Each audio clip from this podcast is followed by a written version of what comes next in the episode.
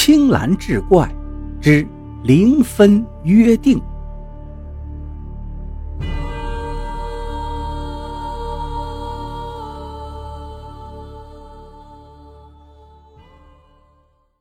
汤姆是个初中生，在学校里，他是个很让老师们头疼的孩子，既调皮，又厌学，还一心想成为赛车手。可是，一到考试，他的成绩就变成了雷打不动的 C。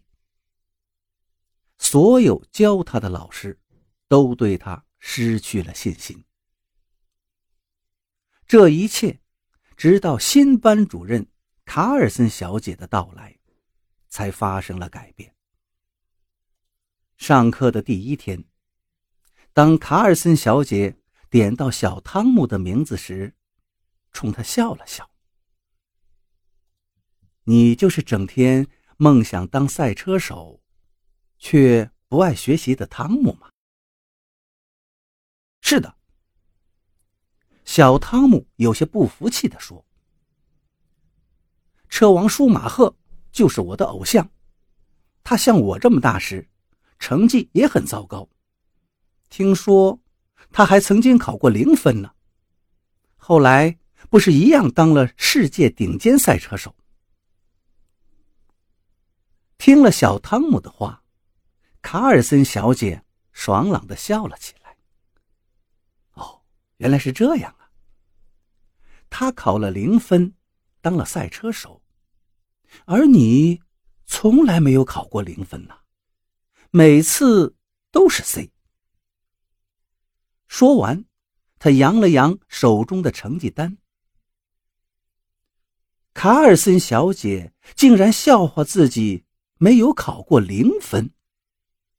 小汤姆觉得自己受到了羞辱，他强压住心里的怒火，咽了一口唾沫，从喉咙里发出了低沉的声音：“哼，下次我就考个零分给你看看。”卡尔森小姐伸长了耳朵听着。仿佛一下子抓住了小汤姆的小辫子似的。好啊，你的这个想法很好。咱们不妨做个约定：你要是真考了零分，那么在这个班级里，你做什么都可以，我绝不干涉。可是你一天没有考到零分，就要服从我的管理，好好学习。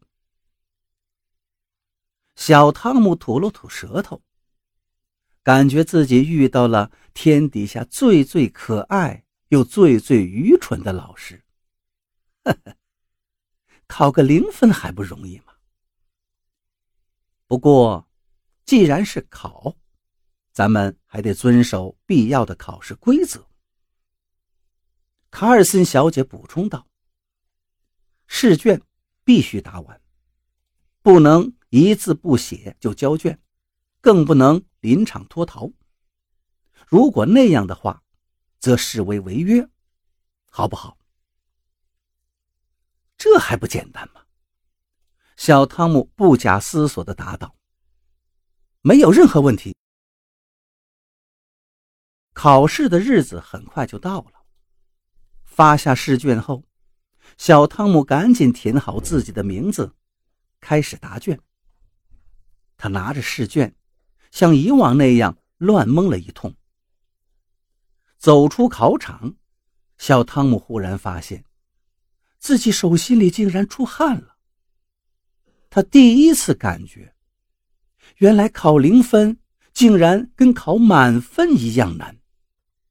特别是那些讨厌的选择题，自己不知道哪个答案是对的，因此。无论如何也找不到那个肯定是错误的选项，而这样怎么能保证自己得零分呢？小汤姆的心情沮丧极了，他突然明白过来，指望考一个零分就彻底解放自己的想法只是一个梦，可望而不可及。考试结果出来了，成绩又是 C，而不是零。可恶的 C！小汤姆恨不得拿着笔把 C 上面那个刺眼的缺口给补上。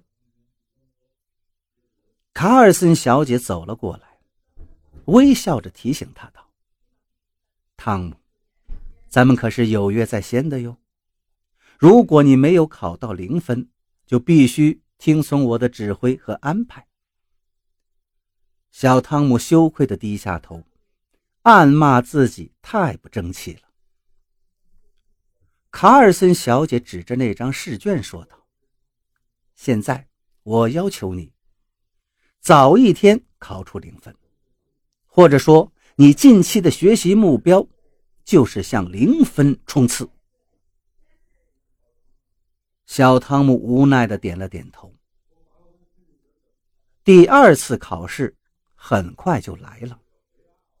结果还是一样，小汤姆又得了个 C。第三次、第四次，小汤姆一次又一次的向零分冲刺。为了得到零分，他开始发奋学习了。渐渐的，他竟然发现自己有把握做错的题越来越多了。换句话说，他会做的题变得越来越多了。为了考到零分，小汤姆暂时放弃了自己的小赛车，他的赛车手梦也渐渐的淡去，取而代之的是萦绕在他脑海中的一道道试题。终于，一年后，小汤姆成功的考到了第一个零分。也就是说，试卷上所有的题目他都会做，都能判断出哪个答案是正确，哪个是错误的。卡尔森小姐把试卷发下来后，大声的宣布：“小汤姆，祝贺你，终于考到零分了！”全班响起了热烈的掌声，这是祝福的掌声。小汤姆顿时感到羞愧难当，脸腾的红了。